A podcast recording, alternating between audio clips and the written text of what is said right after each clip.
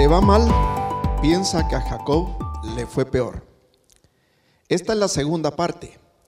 Y dijimos en la primera parte que estas predicaciones no solamente son un consuelo para ustedes y para mí, quienes atravesamos por circunstancias difíciles, sino son además una reflexión para que nosotros estemos claros que si Dios sacó a Jacob de las situaciones difíciles en que las, lo sacó, pues a nosotros también nos podrá sacar de esas situaciones por muy difíciles que sean.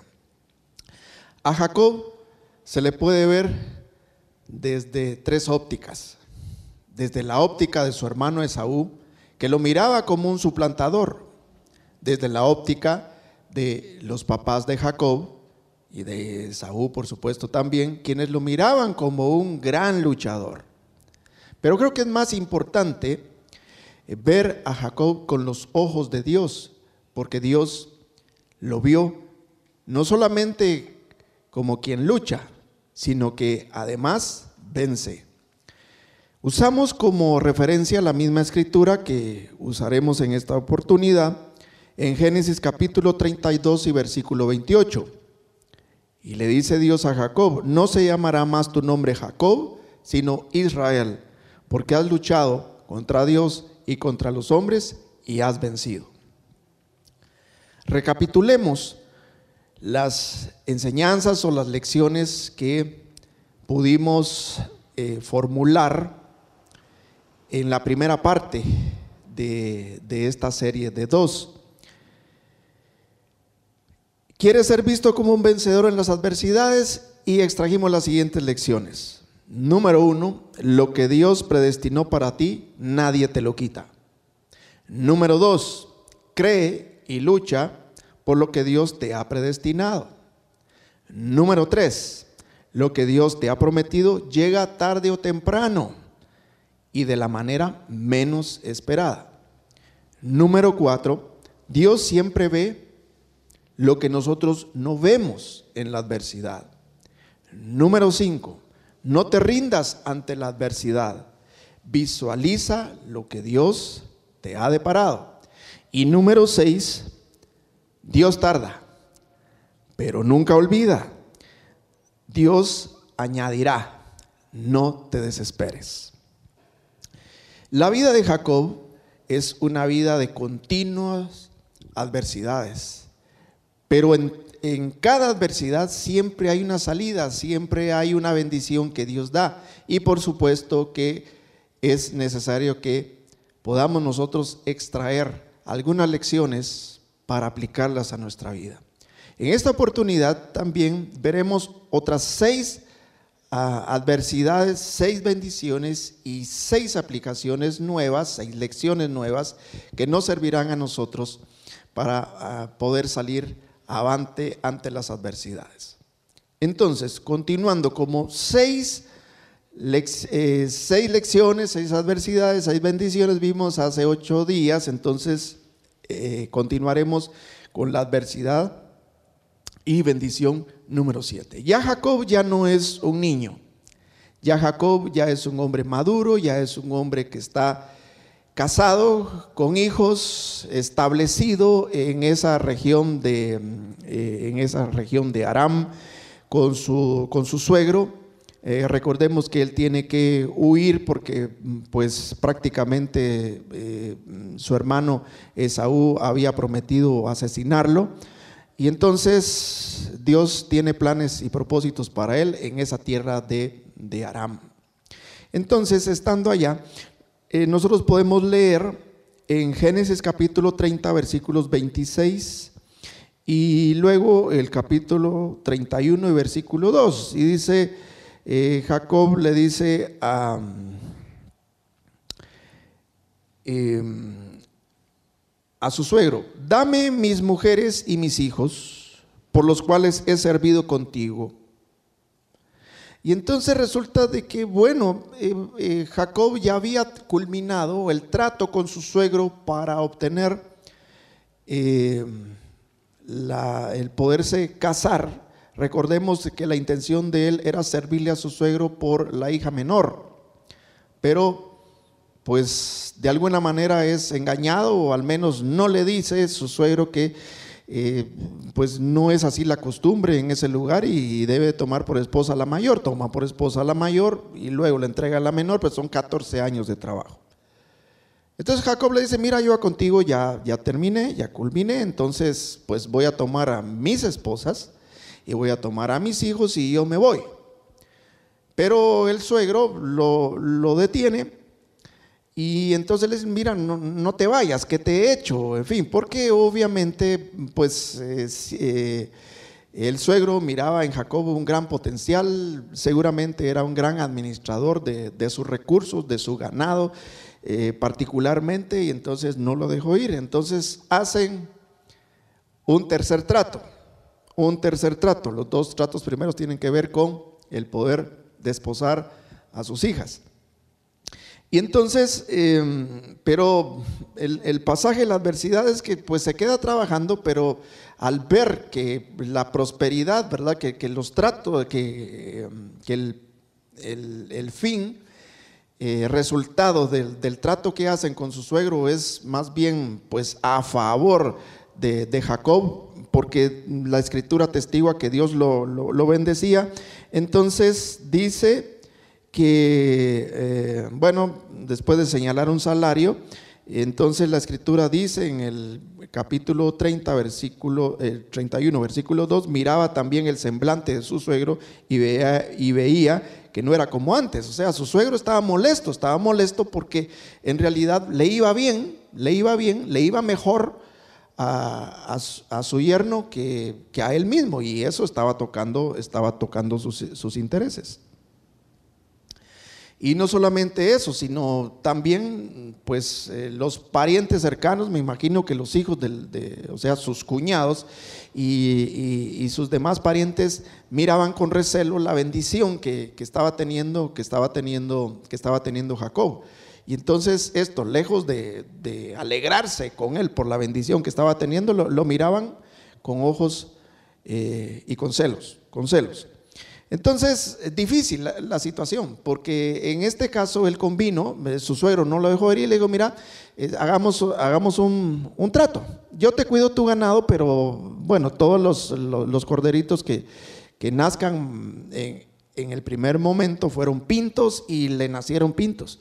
Y después cambiaron, ahora que sean rayados, y le nacieron rayados. O sea, esos eran, eran, iba a ser patrimonio de Jacob. Y si nacían, pues sin ninguna manchita, entonces esos iban a ser de su suegro. Pero la escritura atestigua que, pues, nacían pintos y nacían más rayados, y entonces eso causó molestia, causó molestia en Jacob. Por supuesto que la, eh, perdón, en el, en el suegro de Jacob. Pero la escritura también atestigua lo que, lo que tuvo que hacer, lo que tuvo que hacer Jacob a fin de que esos animalitos nacieran con las características que a él, que a él le, favorecían. Jacob era, siempre fue un hombre de trabajo.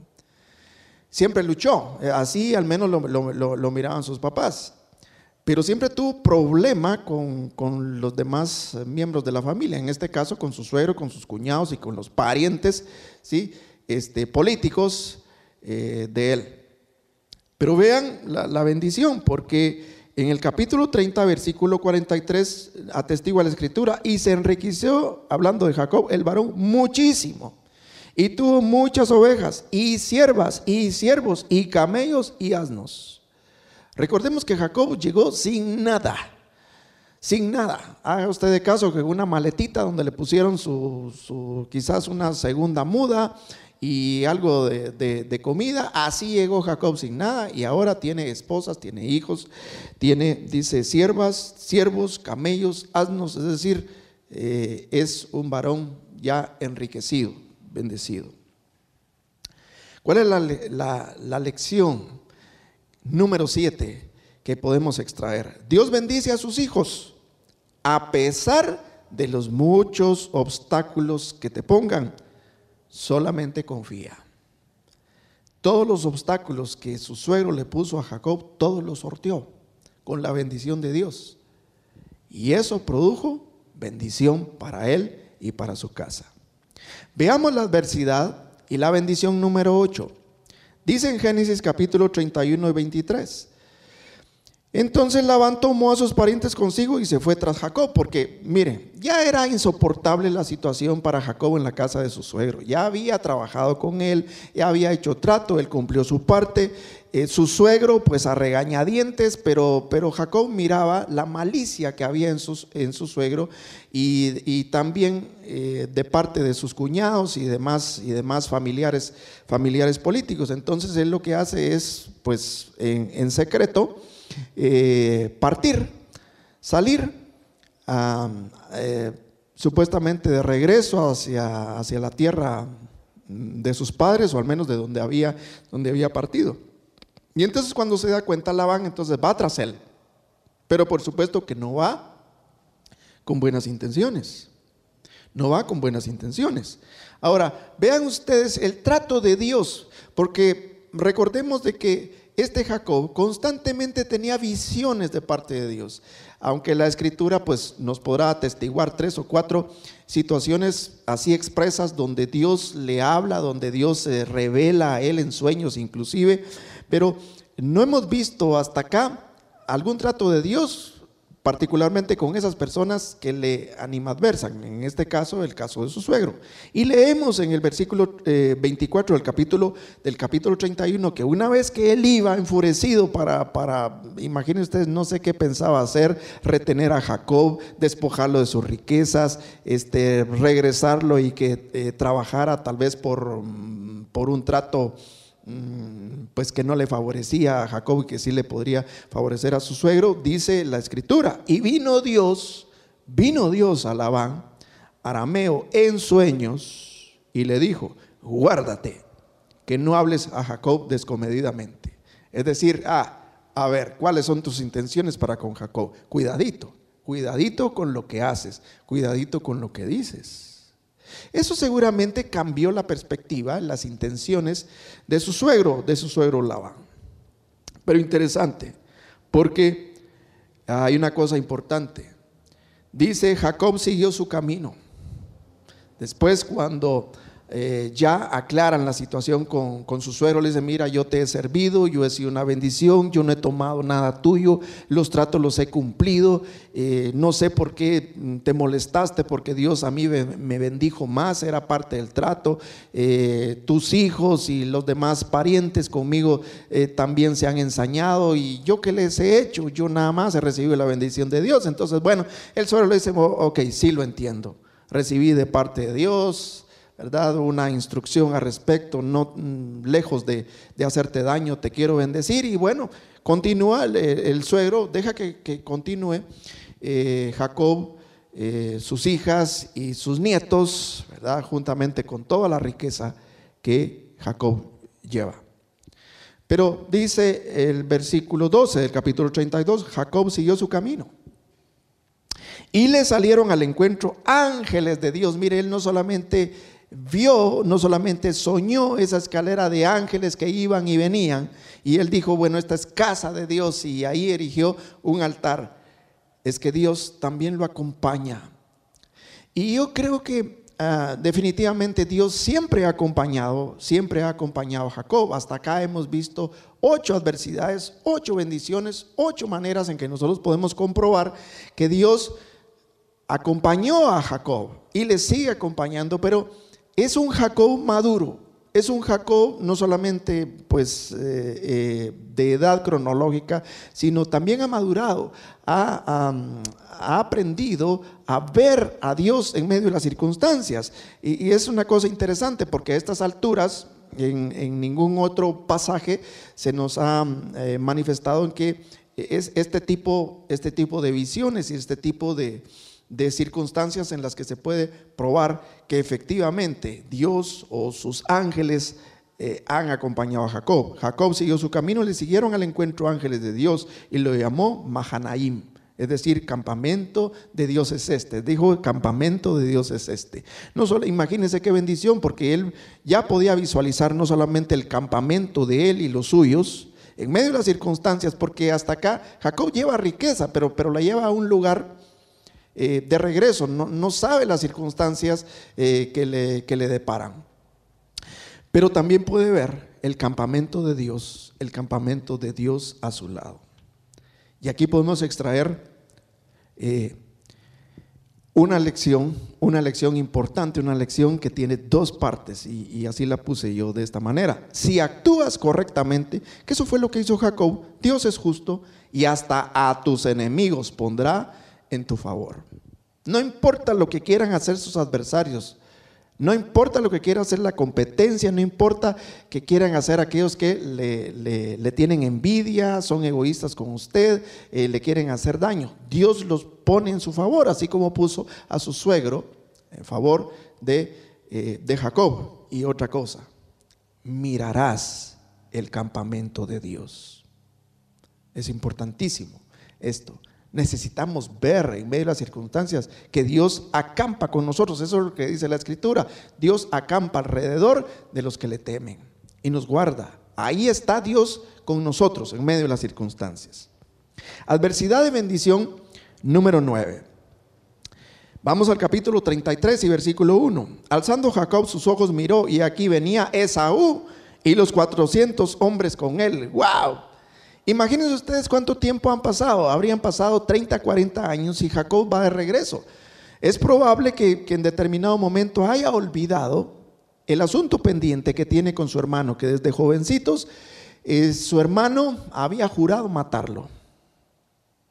Y en las circunstancias en que van, Jacob tiene ya los hijos que nos registra, que nos registra la, eh, la escritura, al menos tiene 11 hijos varones 11 hijos varones, la escritura nos dice cuántas, cuántas hijas, cuántas hijas mujeres, tiene, tiene criados, tiene ganado, es, es, un hombre que se ha dedicado a la agricultura, no es un guerrero como, como su hermano, y cuando mira a su hermano de lejos dice, se me había olvidado esto.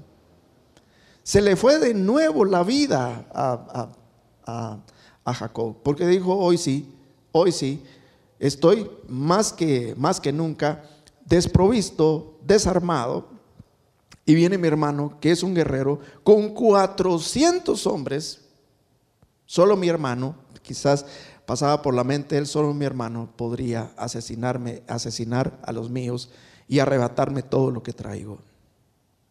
Imagínense esa circunstancia, pero Dios lo había prevenido. Dios, porque él vio el campamento de Dios, circunstancias difíciles. Y miren lo que sucede. Eh, dice, la, continúa la escritura y dijo Esaú, después de que, lo ve, ¿sabe qué es lo que, mire, usted lo puede leer, imagínense ustedes el cuadro. Es Jacob que, se adelanta, que, se adelanta, dice, hermano, aquí estoy. Si quieres, aquí está, aquí está mi cabeza, mátame, toma venganza, pero traigo a mis hijos, traigo a mis esposas. Toma lo que quieras, pero no me mates. La escritura Vean, cuando Dios realmente bendice y le dice Esaú, suficiente tengo yo, hermano mío. Dios lo había bendecido. Quizás esa bendición había transformado la vida y el corazón de Esaú. Y si no, Dios se lo transformó en ese, en ese mismo momento. Y, entonces al punto de recordar, hermano, yo tengo lo suficiente, porque dice, no, no, yo tengo lo suficiente, sea para ti lo que es tuyo. Y dijo Jacob a Esaú, acepta mi presente. De todas maneras, acepta este mi regalo, porque he visto tu rostro, como ver el rostro de Dios, y con tanto favor me has recibido. Esa circunstancia difícil, ¿verdad? Que cualquiera diría, oh, vienen a asesinarme, Dios la torna en bendición, al punto que el mismo Jacob dice, hermano, verte a ti es como ver el rostro de Dios. En medio de las circunstancias, nos es difícil ver el campamento de Dios, que, que, es necesario que lo veamos, mucho menos ver el rostro de Dios. Pero vean, Dios transforma todas las circunstancias difíciles en bendición. Los pensamientos que inclusive mm, pues, pueden eh, traer em, mal para nosotros, Dios los transforma, la mente de las personas, como en el caso de Saúl. Entonces podemos extraer eh, la lección número 9. En la prueba más dura mirarás el rostro de Dios, puesto que pondrá a tu servicio hasta tus propias adversidades. Veamos la, adversidad y bendición número 10. Vámonos hasta el capítulo 35, versículos 16 y 18 en la primera parte. Y dice, cuando dio luz Raquel, era el segundo hijo que daba a luz Raquel, esa, esa esposa amada. Recordemos que el primer hijo fue José y le puso José porque Dios añade y Dios añade bendición. Y aconteció que al salírsele el alma, es decir, estaba agonizando, la misma Raquel llamó a su hijo Benoni es decir, hijo de mi tristeza, porque seguramente eh, ella eh, eh, sabía, que, sabía que iba a morir. Imagínense ustedes, Jacob, ya, ya vimos eso, Jacob pagó 14 años de trabajo por la esposa, después la esposa no puede tener hijos, Dios la bendice teniendo hijos. Y cuando él sale con toda la riqueza, con toda la fortuna, para poderla disfrutar con, su, con, con esa mujer amada, resulta de que su esposa muere en el segundo parto. Y de paso llama a su hijo Benoni, hijo de mi tristeza. Pero vean cómo actúa Jacob. Dice el capítulo 35, eh, versículo 18 en la segunda parte. Más su padre, es decir, Jacob, lo llamó Benjamín, que quiere decir hijo de la mano derecha. Es sin duda un Jacob ya maduro que había aprendido las circunstancias de las adversidades y dijo, no, mi esposa le puso un nombre que no es un nombre afortunado, que no es un nombre de bendición. Y aunque ella lo vio como una tristeza, porque imaginen ustedes, fallece, ya no tiene la, fortuna, la bendición de compartir con, su, con, su, amado. Todos esos años de, sacrificio que seguramente ella pasó a su lado, de, disfrutar de, sus hijos. Y entonces lo llama tristeza, dice, no, yo lo llamaré eh, hijo de la mano derecha. Este, como, como como decían los, los, antiguos. Yo recuerdo que mi abuelita me decía, este, eh, vos vas a ser mi bastoncito, decía. Y eso, eh, por supuesto, yo no lo entendía en su momento, pero más adelante mis papás inclusive me, enseñaron qué, quiso decir mi abuela al respecto. Es decir, tú me vas a hacer de bendición, o sea, en pocas palabras. Así lo vio José. Así lo vio José. No se puso a maldecir a Dios porque le había quitado esa mujer por la cual había trabajado mm, pues ya más de 14 años, que no le permitió disfrutar la bendición eh, de ella con sus hijos y de sus posiciones, sino pudo entender en su hijo una bendición y dijo, este será el hijo de la mano derecha. La lección número 10. Entonces, las adversidades serán tu mejor tutor o el mejor maestro, quien mejor enseña para ver más allá de las circunstancias. Cualquiera hubiera maldecido, cualquiera hubiera tirado la toalla, cualquiera, eh, imagínense, ya Jacob era un pudiente, ya no tenía enemigos, ya había hecho las paces con, con su suegro, y con el clan de su suegro. Había hecho las paces con su hermano, una nación eh, gigante, ya, ya, ya fortalecida, ya, ya formada. Ya no tenía nada, o sea, podía maldecir a Dios y, al fin y al cabo ya tenía todo, absolutamente todo. Pero no, entiende que esta circunstancia es una bendición. ¿Por qué? Porque había ya aprendido. Y esta es una nueva lección para aprender. Entonces, las adversidades serán tu mejor tutor para ver más allá de las circunstancias. Veamos la penúltima, la penúltima adversidad y la penúltima bendición. La número 11. En Génesis capítulo 37, versículos 3 y 4 leemos, llamaba a Israel a José. La escritura dice que eh, eh, el hijo eh, preferido era José de, de los doce hijos que ya tenía.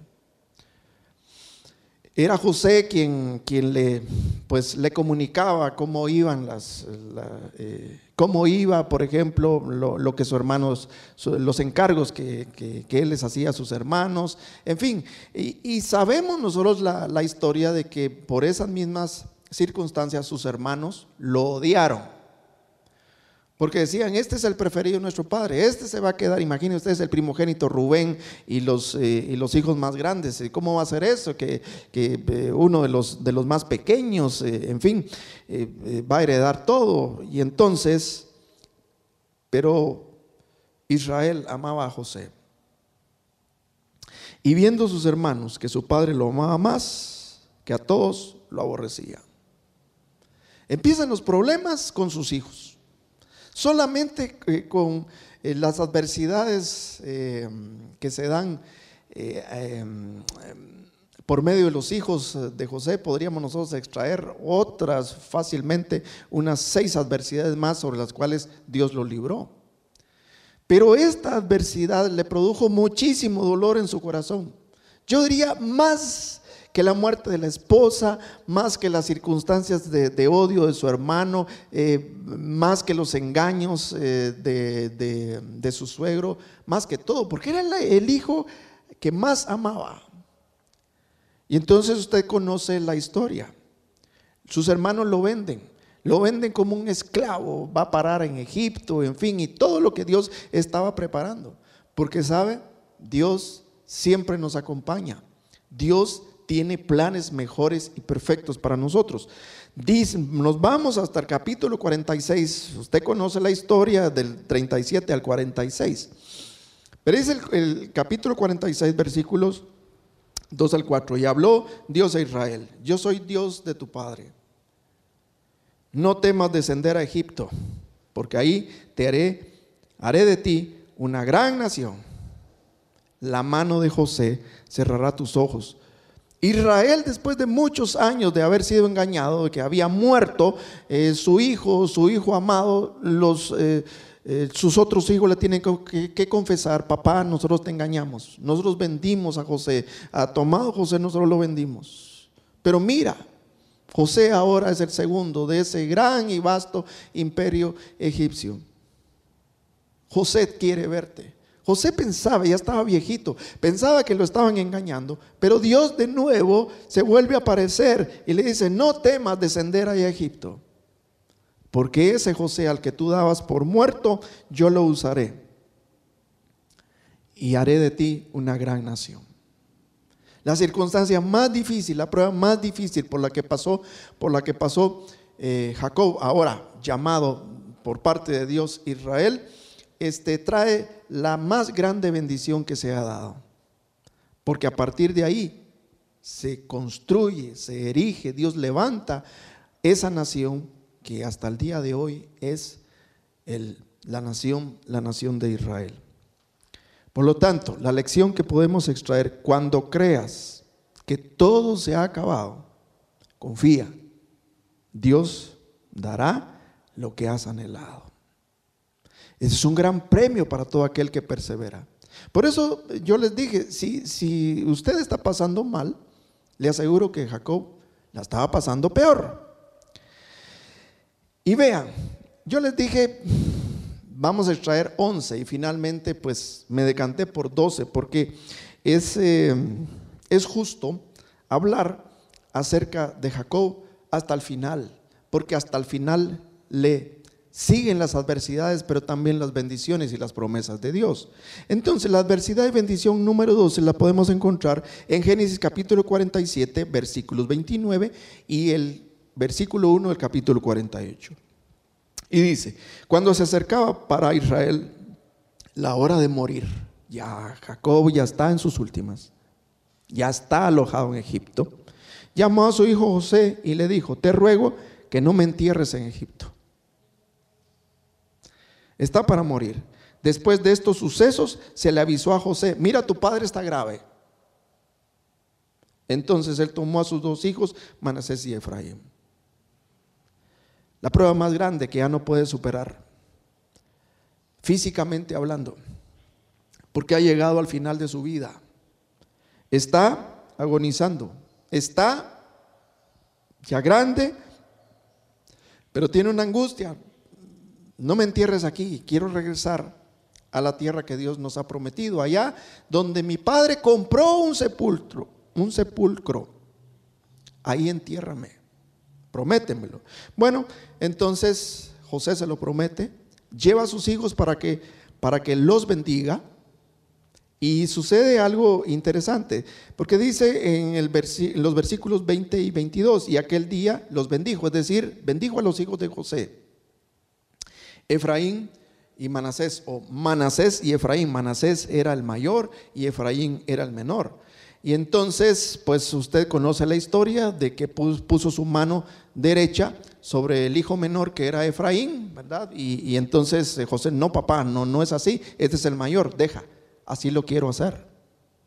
Seguramente una revelación también de parte de Dios. Él ya era un hombre experimentado en adversidades, era un hombre experimentado en bendiciones. Y dice, y aquel día los bendijo, es decir, a sus nietos, hijos de José, diciendo, vea usted la bendición, por ti bendecirá Israel diciendo. Es decir, tengo la suficiente experiencia, tengo el, el suficiente expertise, tengo la suficiente autoridad para bendecir de esta manera, en nombre de Dios. Porque vean ustedes, y, aquel día los bendijo diciendo, por ti bendecirá Israel diciendo. Elohim te haga como a Efraín y como a Manasés. Y le dice a José, y yo te entrego una porción mejor que a tus hermanos, la cual tomé de mano del amorreo con mi puñal y mi arco. Miren ustedes, este es el final de ese vencedor. Y entonces la lección es esta. Cuando superes la adversidad, serás maestro de otros. Tendrás mucho para dar y ese será tu mejor testimonio. Recapitulemos. ¿Quieres ser visto como vencedor en las adversidades? Muy bien. Número 7. Continuamos con las lecciones de la semana pasada. Dios bendice a sus hijos a pesar de los muchos obstáculos que te pongan. Solo confía. Lección número 8. Si actúas correctamente, Dios es justo y hasta tus enemigos pondrá en tu favor. Mirarás el campamento de Dios. Número 9. En la prueba más dura, mirarás el rostro de Dios, puesto que pondrá a tus, a tus servicios hasta tus propias adversidades. Número 10. Las adversidades serán tu mejor tutor para ver más allá de las circunstancias. Lección número 11. Cuando creas que todo se ha acabado, confía. Dios te dará lo que has anhelado. Y finalmente, lección número 12. Cuando superes la adversidad, serás maestro de otros. Tendrás mucho para dar y será tu mejor testimonio. ¿Cómo se llama usted? Pero Dios quiere ponerle por nombre Israel, aquel que ha vencido, aquel que ha luchado con Dios y con los hombres, pero ha vencido. ¿Cree usted que está pasando por circunstancias difíciles, más difíciles que la que pasó Jacob? Difícilmente, probablemente. Pero una cosa es segura, de todas, el Señor lo librará. Aprendamos a vivir en medio de las adversidades confiando en Dios, pues las adversidades no son para siempre y el Señor nos acompaña. Aprendamos a ver el campamento de Dios a nuestro alrededor. Aprendamos a ver el rostro de Dios. Oremos. Nuestro Dios, Tú sabes, tú conoces las adversidades, las situaciones difíciles por las que estamos pasando. Tú sabes las circunstancias y las adversidades que están pasando mis hermanos. Te las ponemos delante de ti. Ayúdanos, Señor, a cumplir tus planes y tus propósitos. Y confiamos, Señor, que al final podamos, podamos nosotros decir como Israel, yo te bendigo con esa bendición, con que Dios me ha bendecido. Yo te bendigo con esa autoridad que, eh, que Dios me ha dado, para lo cual me ha preparado. Y que podamos ver eso que tanto, Señor, necesitamos, que te lo hemos pedido, que lo anhelamos. Por lo cual, Señor, seguimos confiando en ti. Fortalece nuestra fe en el nombre de tu Hijo Jesucristo, el gran vencedor, nuestro Señor y Salvador. Amén.